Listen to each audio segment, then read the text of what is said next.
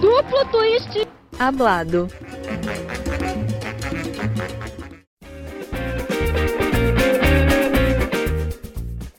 Olá para você que está nos escutando, está começando mais uma edição do Duplo Twist Hablado.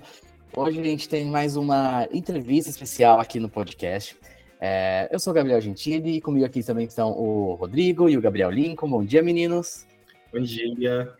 E bom dia também, ou boa tarde, para nossa convidada especial, uma ginasta que deu muito orgulho para os brasileiros, que fez muitas coisas boas para, para o nosso esporte, que tem e que tinha um, vou falar assim, vou falar assim, na minha opinião, assim, um solo espetacular.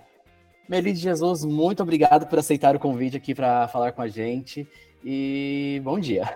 Boa tarde aí, no caso, ah, para você, né? Isso, boa tarde, Europa. Bom dia, Brasil. É, eu que agradeço a oportunidade de estar, tá, estar aqui com vocês hoje, nesse dia. E estou feliz de poder contar sobre a ginástica e sobre o meu solo. Uhum. Bom, Meli, para começar, né, que acho que é uma pergunta que a gente sempre gosta de fazer, assim, quando para o pessoal, é, para iniciar, né, esse bate-papo sobre ginástica, é falar como, como, sobre como foi o seu primeiro contato com o esporte, assim, né, como que você acabou chegando na ginástica? Bom, eu iniciei, acho que eu tinha uns 10 anos, em Natal, eu morava no Rio Grande do Norte, em Natal, e lá era mais recreativo, mais para brincadeiras, é, melhorar o condicionamento físico, mas nada muito sério.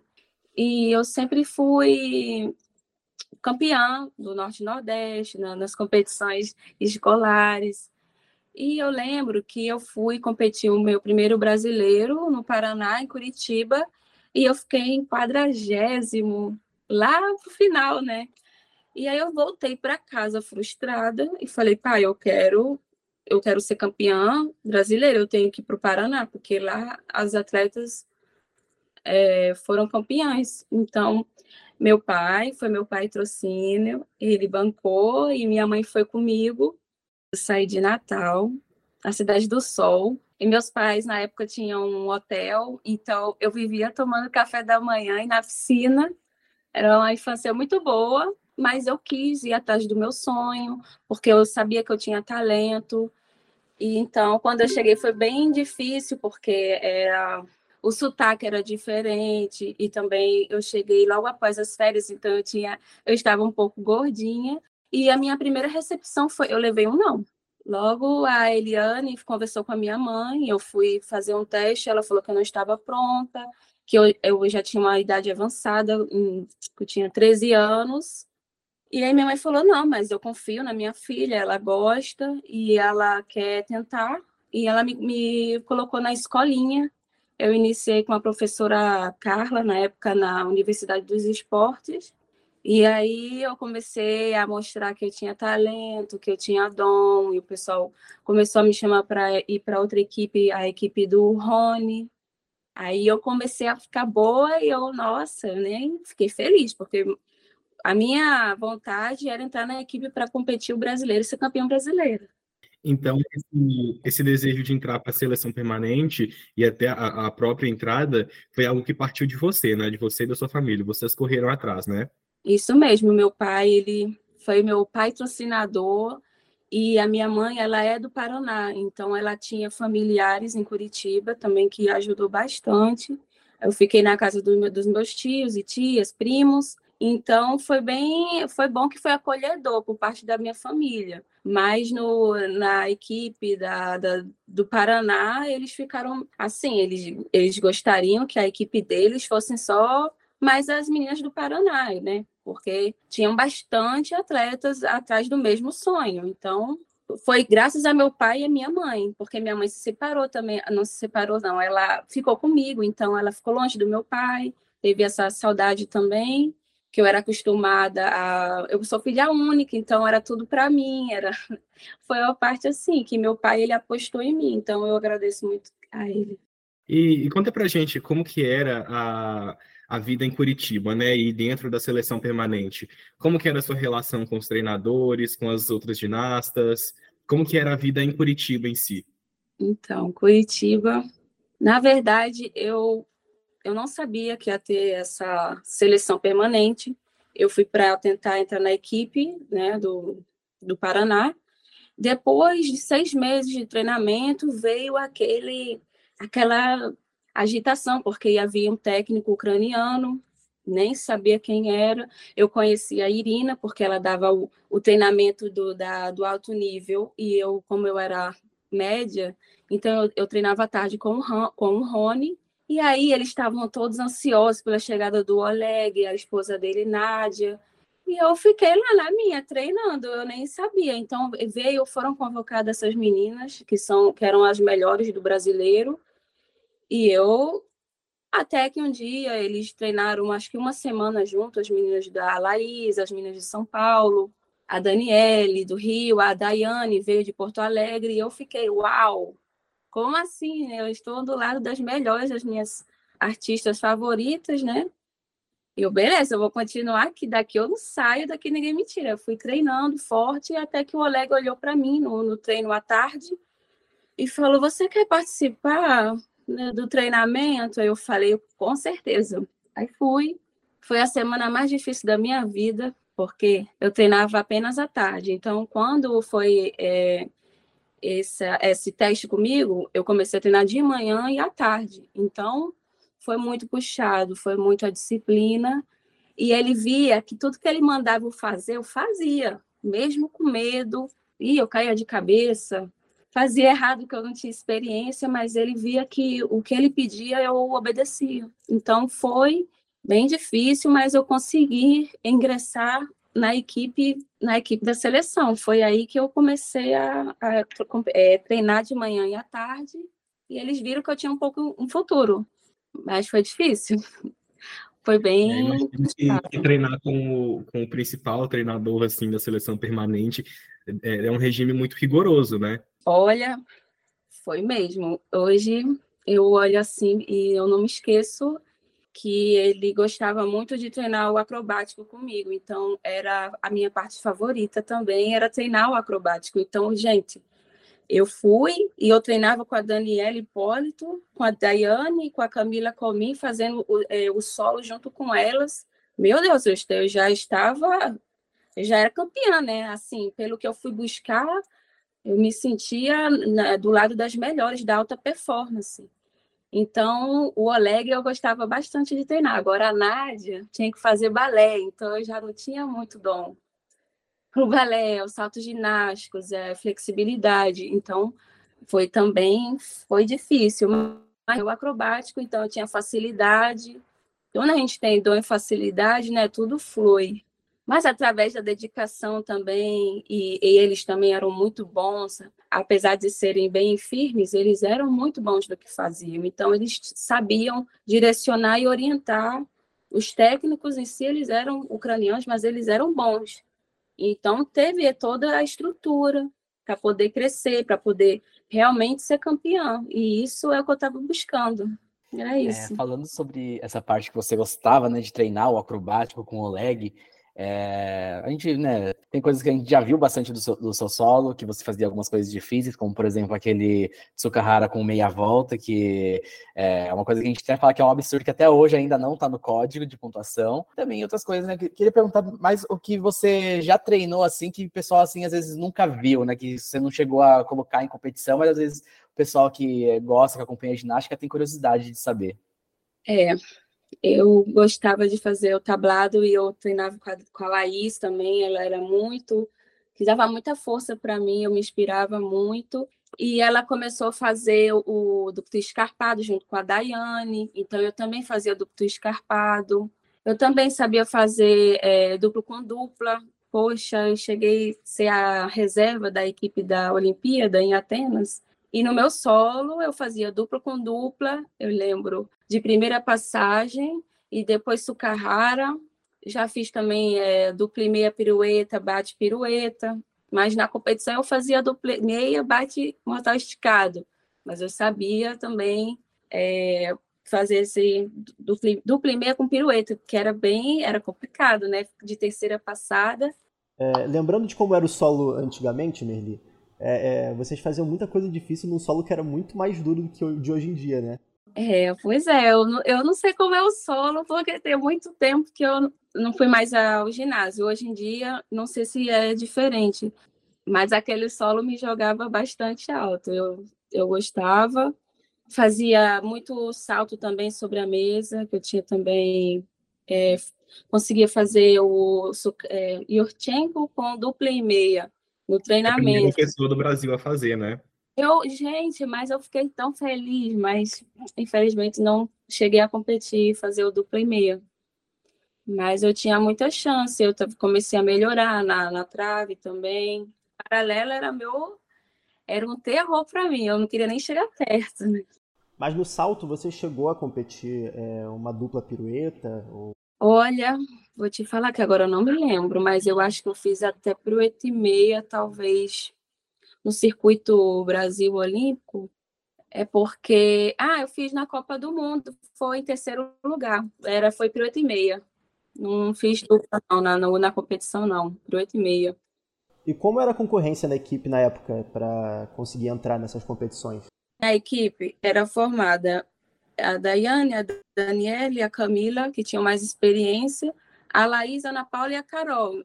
E eu estava ali, né, pondo pertinho, fazendo de tudo para conseguir fazer os exercícios de alta dificuldade, para poder me igualar e, quando tiver chance, competir com a equipe. Mas foi bem assim, algumas vezes a, a Laís se lesionava, daí eu entrei para competir no lugar dela. Então, a- foi- foram poucas competições internacionais. Eu não tive a oportunidade de eh, ter essa experiência, porque você, o primeiro campeonato internacional, Copa do Mundo, você fica muito nervoso. A partir do momento que você tem a chance de poder estar competindo e você vai melhorando o seu nervosismo, sua ansiedade.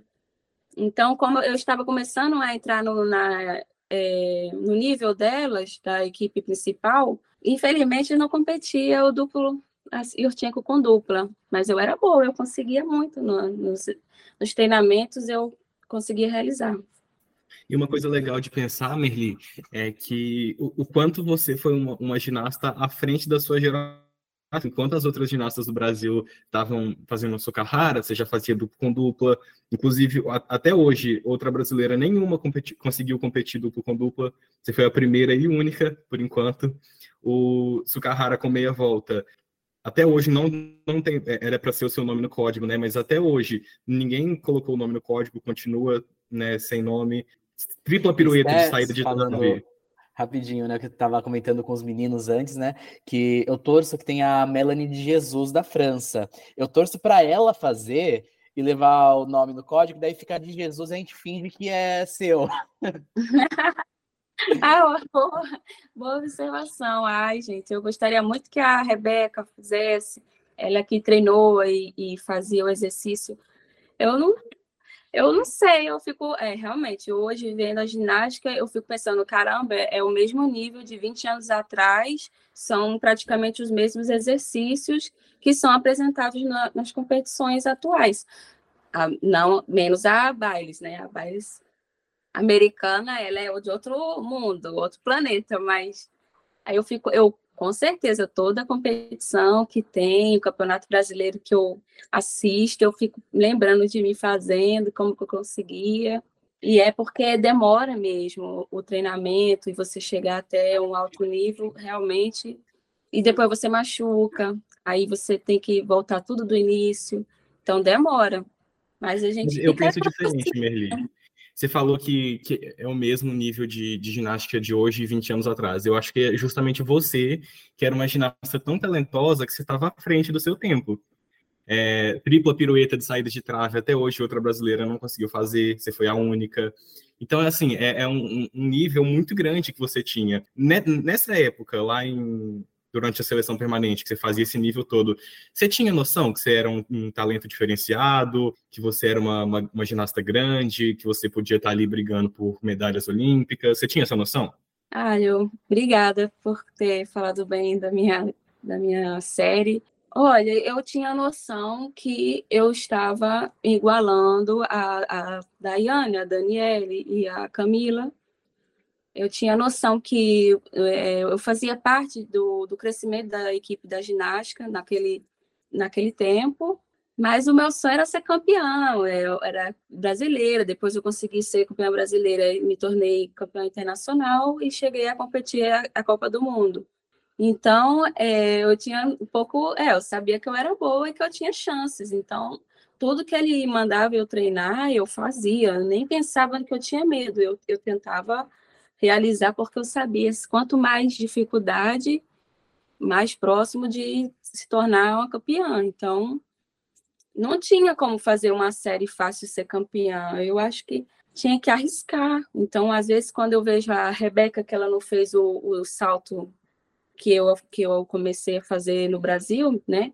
Eu fico, poxa, por que não arriscou, né? Ali podia ter tentado, porque na hora da competição você tá com aquela, aquele gás todo, mas tá bom também, porque aí ela segurou, ficou, fez a base dela, e agora, graças a Deus, ela conseguiu, né, tantas vitórias e tudo mais, mesmo sem fazer o, o meu exercício, né, no caso. Mas eu, eu espero que as meninas consigam é, ter mais é, quantidade de garotas e o Brasil, assim, continue a incentivar as meninas na ginástica. Você acha que você deixou um legado para ginástica? É, que bom que eu deixei um legado de fazer tantas acrobacias, de poder ter é, unido forças para a equipe, porque com certeza sozinha você não se torna campeã, faz toda toda a equipe faz parte, né? Principalmente na minha época a Daiane, quando ela foi campeã, eu também senti que um pouquinho da medalha dela correspondia também com que o meu treinamento com ela é, somasse, né? Nós nós toda a equipe é, torcia uma para a outra. Então, é a união e ela faz a força mesmo. Eu aprendi e falando muito. da seleção permanente, é, o quão importante era para vocês treinar juntas, assim, com todas as melhores ginastas do Brasil no mesmo espaço? Qual era a importância disso? Como era o treinamento? Uma motivava a outra? Como era? Então, era, era olha, a equipe realmente era uma dando força à outra. Quando uma machucava, nós sempre uh, ajudávamos para fazer massagem ou para acreditar que aquela pessoa, mesmo machucada, ela, nós íamos ao treino, mesmo que tivéssemos lesões, nós treinávamos, treina, treinávamos é, paralela, se tivesse machucado com uma lesão no pé. Então, mesmo assim, nós íamos né, para o ginásio, então uma ajudava a outra, uma dava força para a outra, porque depois tinha a fisioterapia e todo mundo também fazia junto a recuperação, eu acho que a equipe era, era principal para você se recuperar. Porque tem os bons momentos, quando você consegue acertar uma série difícil, também tem os, os, as dificuldades. Então, a equipe era muito unida quanto a isso. E quando era festa que era campeã, e todo mundo né, fazia aquela comemoração. Então, e nós morávamos juntas, então era como irmãs. Eu falo com a Laís de vez em quando, mando mensagem, eu falo que ela é minha irmã, porque nós pensávamos iguais, éramos adolescentes e a gente aprontava juntas, então era como irmãs, muito importante. E os pais também das minhas amigas, então eles visitavam bastante Curitiba, já que meus pais moravam em Natal, então ficava bem distante, bem complicado dos meus pais virem me visitar. Então, muitas vezes a mãe da Daniele me convidava para casa dela, entendeu? Então eu, eu podia ter uma família delas também como parte da, mi da minha. Foi bem complicado, porque eu era adolescente, então ficar longe dos meus pais, me, é, até os pais das minhas amigas, elas também me acolhiam, né, nas casas deles. A Ana Paula, muitas vezes fui à casa dela, convidar, me convidava para dormir lá. Então, elas eram realmente uma família, nós éramos uma família. Mas então, Merli, a gente está vendo que atualmente a gente tem um regime onde as atletas até dizem em entrevistas que elas é, são mais felizes, são, se sentem bem, estar no ginásio treinando. E eu queria é, que você fizesse esse contraponto né, da, da ginástica atualmente, da forma do regime de treinamento atual, pelo que você vê, em comparação com a é, seleção permanente, o que você viveu, enfim. A minha visão eu acho que eles deviam ter motivado mais as atletas no sentido de autoestima. eu tenho certeza que se eles é, trabalhassem com mais é, felicidade, com mais gentileza, eu acho que ia, ia ser bem melhor para o nosso psicológico, nosso emocional, principalmente, porque não era para ser como foi. Na minha época, a gente tinha medo, eu sentia medo da coordenadora, porque muitas vezes na, no treinamento eu ia muito bem e ela ficava falando: Nossa, mas aqui no treinamento você vai bem, na competição você cai. Então, gente, isso desestrutura total a, a, o, o autoestima, a autoconfiança. Então, eles deviam ter trabalhado melhor essa parte, porque quando chegava a equipe dos Estados Unidos para treinar, era uma alegria, e era, eles chegavam para fazer a trave rindo, feliz. Gente, eu estava morrendo de medo de errar, enquanto as americanas todas felizes, treinando, sabe, pareciam que era outro tratamento. Com certeza o emocional dos Estados Unidos não, não se comparava ao nosso, que eu eu tinha medo de errar, eu tinha ficava com vergonha se eu engordasse, sabe? Então, eu acredito que se você tratasse as adolescentes, da, a gente já não era muito, nós não éramos adultos para ter tanta maturidade, então tinha que ter tratado com mais calma, com mais gentileza e dado mais motivação e energia positiva. Porque se a gente já chega com medo no, da, da Eliane, da Vicélia, você não, não vai ter uma performance é, segura e controlada. Você falou que vocês, as meninas ali, como grupo, assim, tinha muito isso de ajudar uma outra, assim, em momentos, principalmente assim, em momentos de lesão, né? Você chegou a passar, assim, ali de problemas físicos ali durante a seleção, que problemas de lesão você chegou a ter ali que acabou afetando seu, sua continuação no esporte? Só complementando a pergunta dele, Merli, é, essa, essa questão de problemas físicos, é, depois da Olimpíada de Pequim, 2008, veio à tona na imprensa assim, muito forte a questão do tratamento deles com a Jade, né? Que a questão do peso, questão de beber água. Como era isso com você? Como você percebia isso dentro da seleção permanente?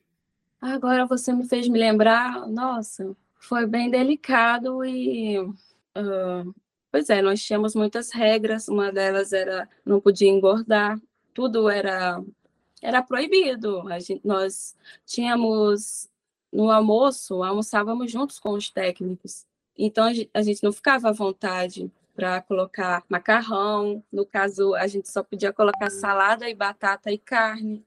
O chocolate, então, nós escondíamos, né? Na viagem, única fo... ela falava para nós, olha, eu vou abrir a mala de vocês, se eu pegar um chocolate, olha só, ela ia cortar o nosso salário. Então a gente, por isso que eu falo, nós tínhamos medo. Eu, né? Eu tinha medo dela. Então fomos é, muito controladas no. Então eu acho que, não sei, a nutricionista, nós recebíamos a comida é, pesada na balança, tudo certinho, tudo bem na medida mas eu tive lesões como fratura por estresse.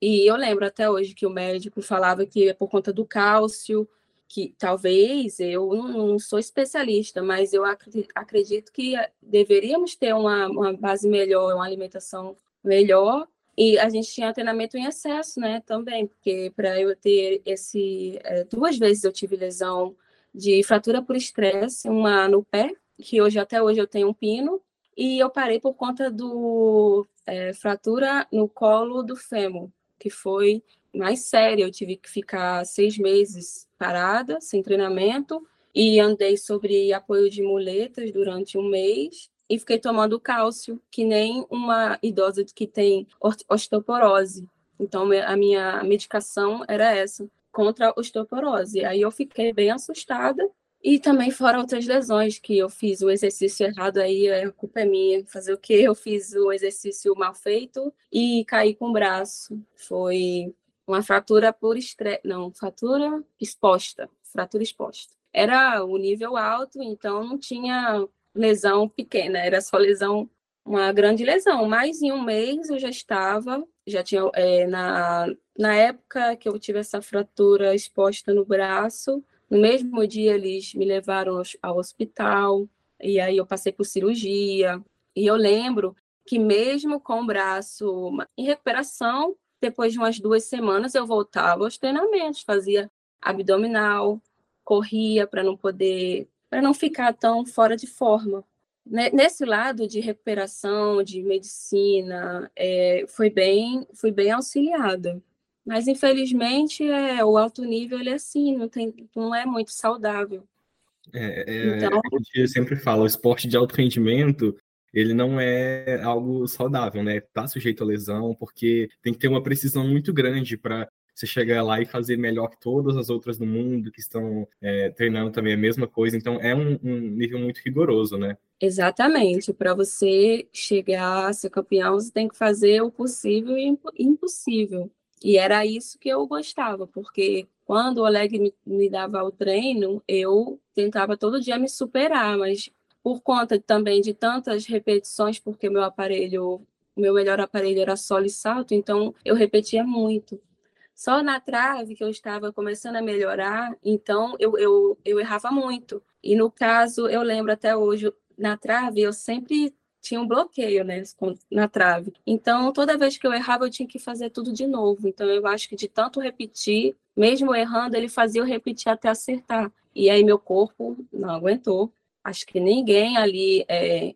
todo mundo teve lesão. A Daiane, nossa, a Daiane é muito guerreira mesmo, que ela muita garra, superou tudo e voltar aos treinamentos e poxa, ela realmente eu seguia também os passos dela, eu via que ela, ela também tinha dificuldade, todo mundo tinha dificuldade, mas ela conseguiu mesmo dar a volta por cima e eu tentava, tentava ali também, apoiava e ela também me, me ajudava. Nossa, ela chegava falando assim, Merli, você machucou o pé, mas você fica em casa andando de parada de mãos. Eu falei, é porque eu tô sentindo dor na perna, né? Então eu, em casa mesmo, eu ficava andando parada de mãos em casa para não doer. E ela ficava, não, fica deitada na cama, espera melhorar, tem o tempo de recuperação. Eu falei, Daiane, mas aí vocês vão passar na minha frente muito, e quando eu retornar, vocês já vão estar excelentes, né? Mas era, era, era uma parte difícil, né?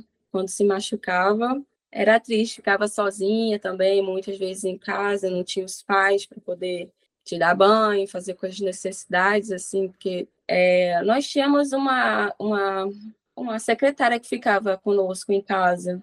Ela ajudava na, na, na, cozinha e tudo. Quando machuca, a gente quer os pais, né? E aí nós temos uma outra. E como foi a, a como era, né, a relação das, das dirigentes, né, da, da, da, da CBG e da seleção permanente em relação às lesões? Você falou que a parte médica era bem cuidada, mas como era a relação né, das, das, das dirigentes ali? Ah, elas queriam resultado. Queriam resultado e, nossa, uma machucava, ela já, tipo, substituía por outra. Eu, eu entendo hoje como se fosse uma, uma administração, né? Uma, claro, vai colocar uma pessoa que, que está com condições de, competir. Então, quando elas viam que você estava machucada, era assim, pegava outro atleta e normal, igual a gente assiste no futebol. É, muitas pessoas também são trocadas, né, e tudo mais.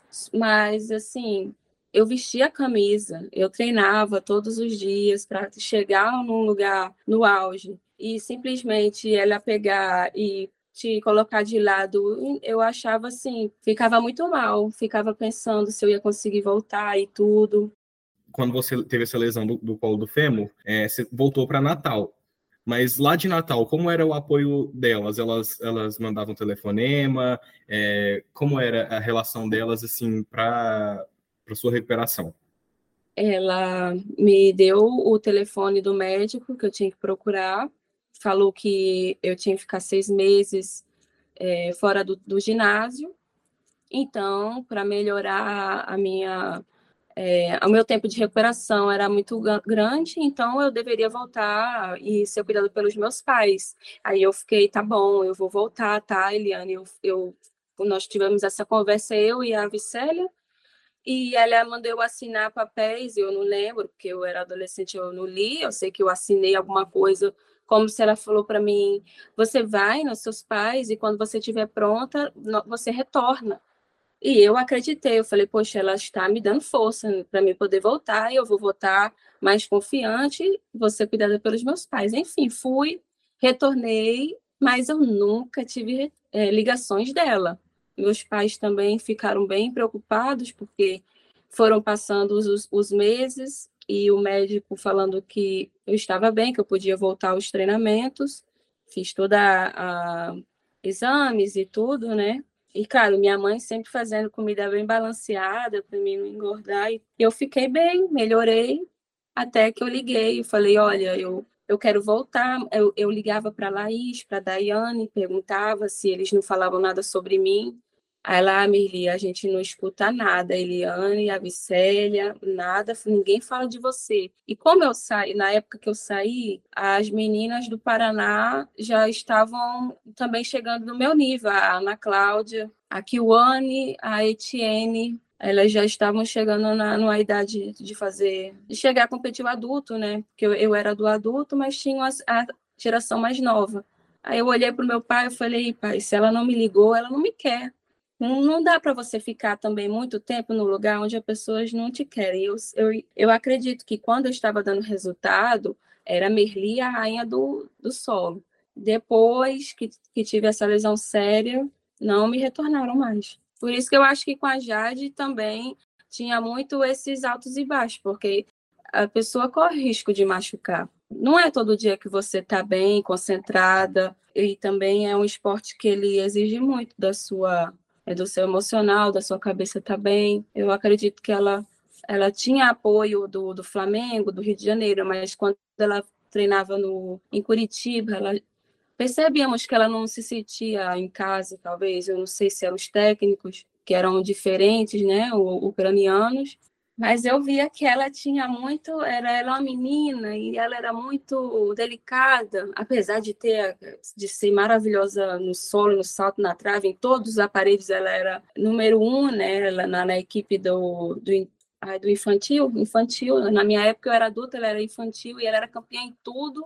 Então a gente sentia que ela era bem meiga. E aí a gente ficava, gente, ela é muito meiga, né? E eu acho que ela sentia essa dificuldade de estar longe dos pais também. Nossa, nós, nós brincávamos bastante no, no finais de semana.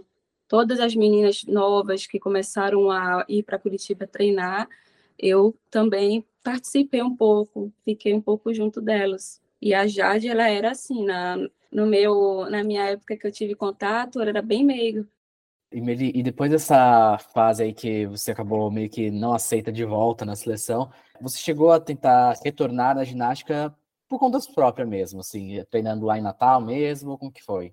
É, logo após eles não me contrataram, e aí ela falou que eu, se eu quisesse voltar, eu teria que ser, meus pais teriam que pagar, e eu falei, olha pai, se lá é o lugar que saem as atletas campeões, que são é, de alto nível, que tem estrutura, eles lá não me querem, então eu não vou voltar, porque não dá, né?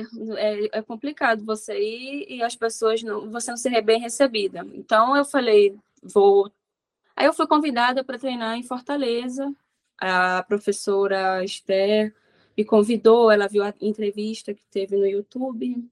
Eu estava na praia fazendo outras coisas, aprendendo outras coisas. Na... Então surgiu essa oportunidade, esse convite. Eu fui para ver se dava certo, porque eu nunca desisti, né? Podia, eu tinha a chance, eu sabia fazer os exercícios, então estava tudo na minha cabeça. Mesmo não tendo um técnico é, que nem o Oleg, eu sabia, ele tinha me ensinado bastante. Eu fui a Fortaleza e treinei seis meses, mas não deu certo, porque não tinha apoio uh, de plano de saúde, é, não recebi, por conta que eles falaram que eu ia ser da equipe de Fortaleza, mas não, não firmaram o salário, então as condições foram ficando. No começo era uma coisa, depois não, não evoluiu. Aí eu parei, falei: não, se eu não tiver pelo menos um plano de saúde, é, um salário, eu vou. Não dá, né? É muito complicado. Até hoje a gente vê os atletas tendo que bancar e sozinhos, então aí eu não quis para mim é, continuar. É, naquele período que você é, tentou voltar, porque eu lembro que naquelas entrevistas que você deu até para Histórias do Esporte, você é, apareceu que você estava tentando fazer uma volta né, ao esporte. É, você sentiu que era possível você voltar ao nível de antes? É, eu sentia que era possível, porque tinha cama elástica, era, era um ginásio que não tinha estrutura para poder é, chegar ao nível que eu, que eu tinha no passado. Mas ao, aos poucos eu vi que eu estava fazendo coisas mais difíceis, então eu fiquei com medo de me machucar e não ter o suporte. E principalmente por conta que os aparelhos eles não eram bons eram aparelhos mais de é, é, recreativos para se movimentar, entendeu? Para a criança evoluir é, como, como falar, amador, né? E aí, como eu vi que não tinha chance de, de ter um equipamento melhor em Fortaleza, é, eu parei. Eu vi que não, eu tinha medo de fazer muitas coisas com dificuldade, alta, alta dificuldade, e o meu corpo também não aguentar.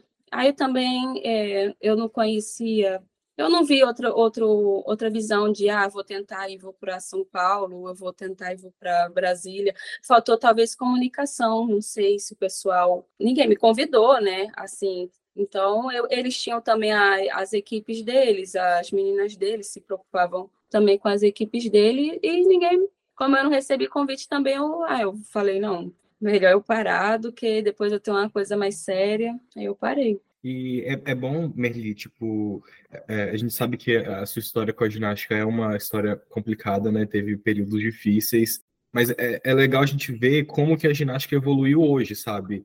Porque pelos seus relatos aí, a gente, a gente percebe que muita coisa mudou, felizmente, sabe? As coisas ruins, assim, estão melhorando estão mudando para não ficar é, essa coisa que acontecia antigamente, né, de uma ginasta machucar e ser ser tipo abandonada pela confederação, não é assim mais, sabe? É, agora a gente tem trabalho de recuperação de atletas, é, se atleta machuca, vai lá para o centro de treinamento dela, tem equipe multidisciplinar para cuidar das meninas. É, eu e o Rodrigo tivemos a oportunidade de conhecer o centro de treinamento do time Brasil, que é onde treina a Rebeca, a Flávia, a Jade e Lohane, e a gente vê que, que não é nada disso, sabe? Que, que você falou que melhorou, sabe? Realmente é, essa parte de abuso psicológico, de questão com peso, com água. Então a gente vai vendo que que foi melhorando, sabe? Que foi que o esporte está evoluindo não só em nível técnico, mas em questão de, de qualidade de vida das atletas. E isso é muito bom, é muito bom de ver isso. É, até pelos seus relatos, a gente fica feliz em saber que o, que o esporte está é, evoluindo. Eu fico feliz em ver que as garotas hoje têm mais apoio e também uh, que tenha mudado a ter saído um pouco do Paraná e ter ido para Aracaju, ou a confederação, né?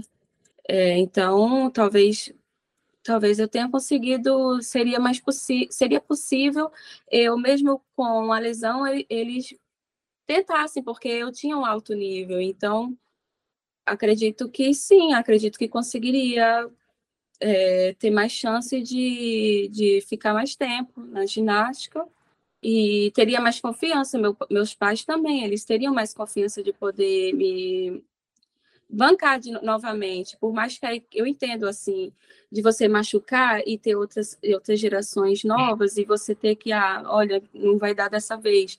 Mas mesmo assim, você sendo bem acolhido, tendo essa gentileza que eu sei que eu, eu treinei com o Francisco, eu lembro que ele era calmo, mas uma calma, e ele era muito atencioso, então ele ele passa essa época, como era o, o Oleg e a Irina eram mais rígidos, o, o Francisco, que hoje em dia eu vejo bastante com a Rebeca, sinto que ele traz essa calma, essa paz, que a pessoa tem que ter paz, gente tem que ter calma, principalmente na hora de, de início de competição, você tem que estar ali confiante no seu treinamento e calma.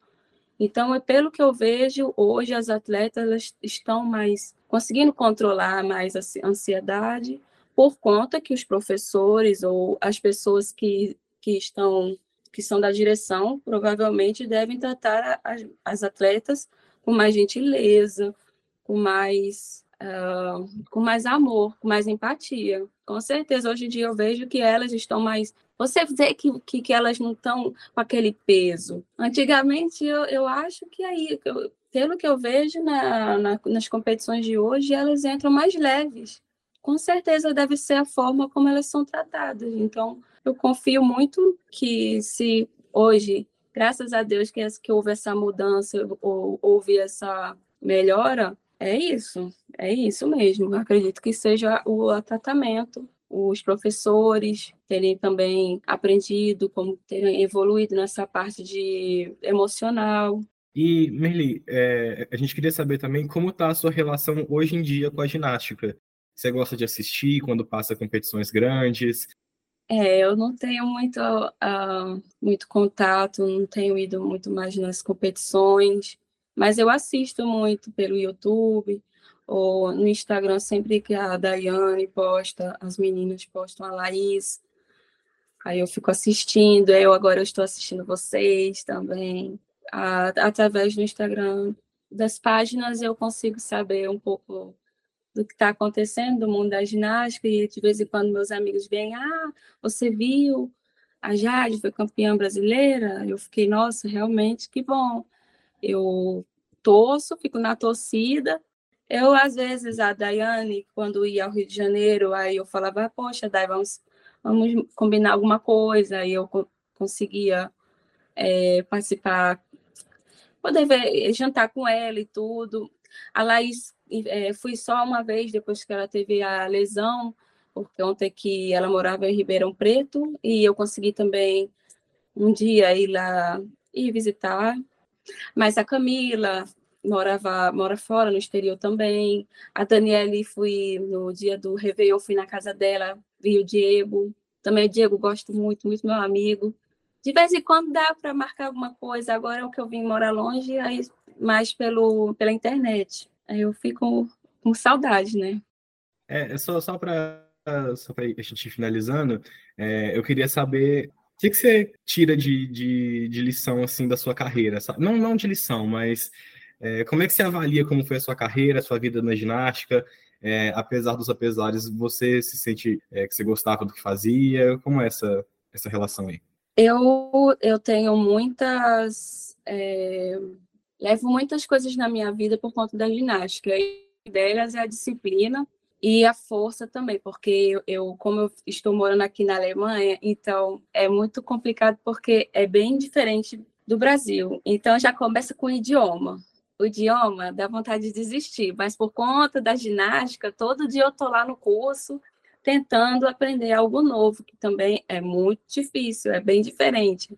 Então, é, a ginástica me deu isso, com certeza, de, é, de chegar até o final do curso. Por exemplo, eu estudei, cursei faculdade de enfermagem, são cinco anos, então eu acredito que também eu comecei o, a estudar e consegui terminar. Então, a ginástica, ela me fez é, ter rotina, principalmente ter coragem. É, eu acho que muitas coisas a ginástica me fez bem quando eu vou apresentar algum trabalho na, na, na, faculdade ou aqui também conversar com outras pessoas de outras culturas. Então, eu não tenho mais timidez. Isso me ajudou muito. Eu lembro, é, com certeza foi é, ter competido a, na frente da televisão. Então, hoje em dia eu me controlo, quanto que também eu sei que todo esse treinamento que eu tive na adolescência me ajuda quem ser, ser a pessoa forte que eu sou hoje. Então, eu acredito que eu fui vitoriosa, saí, com certeza eu venci todos os obstáculos que naquela época foi bem difícil, hoje também não, não está fácil, mas eu vou levando a vida num modo mais controlado, né, equilibrado. Aí hoje eu posso ver que tudo que eu tive é, junto com as meninas, então as minhas filhas, eu consigo também passar para elas. Vamos ter, vamos trabalhar em equipe, em casa, no, nos deveres domésticos também. Eu falo para elas, vamos, vamos, nós somos uma equipe, cada uma, uma ajuda a outra. Então, para elas também, eu acredito que elas vieram também novas aqui para um outro país, elas estudam com pessoas de outros países. E eu falo, eu sempre é, conta as, minhas histórias para elas. Então, elas também são bem motivadas por conta que eu tive essa, essa vida também longe dos pais. Elas estão junto comigo aqui, óbvio, mas elas não têm avó, né? Nem avô. Então, eu sempre falo para elas: não, mas nós estamos aqui porque nós vamos estudar, nós vamos é, ter uma, uma vida com mais segurança. porque dá saudade da minha mãe, do meu pai, com certeza, de tudo a cultura brasileira, mas eu, eu sempre toco no assunto de quando eu era ginasta.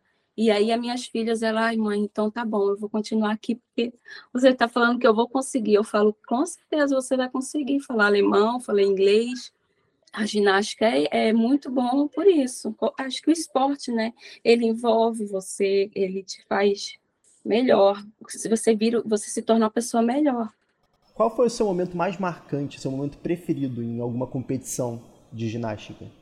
Eu, o meu preferido foi o solo na Copa do Mundo em 2004, porque foi mais é, visual, teve mais visualização uh, e nesta nesta competição estava o Esporte TV, uh, ESPN, então eu, eu acredito que essa competição, no, o meu solo foi, foi muito, foi muito bem, a, a comentarista também falou bem de mim, e aí as, as pessoas começaram a ver, ah, Merli, ela pode entrar na equipe, né? ela pode ser uma nova atleta olímpica, mas eu também gosto, eu, eu, eu amo minha medalha de campeonato é, brasileiro, porque foi a minha primeira a conquista que eu realmente queria, e aí eu consegui, foi no solo também, campeã brasileira no solo, e eu também fiquei muito feliz na, no circuito olímpico, que ganhava dinheiro, aí eu ganhei, a Laís ficou em primeiro, eu fiquei em segundo, no salto, e no solo, acho que também, a Camila ficou em primeiro, eu fiquei em segundo.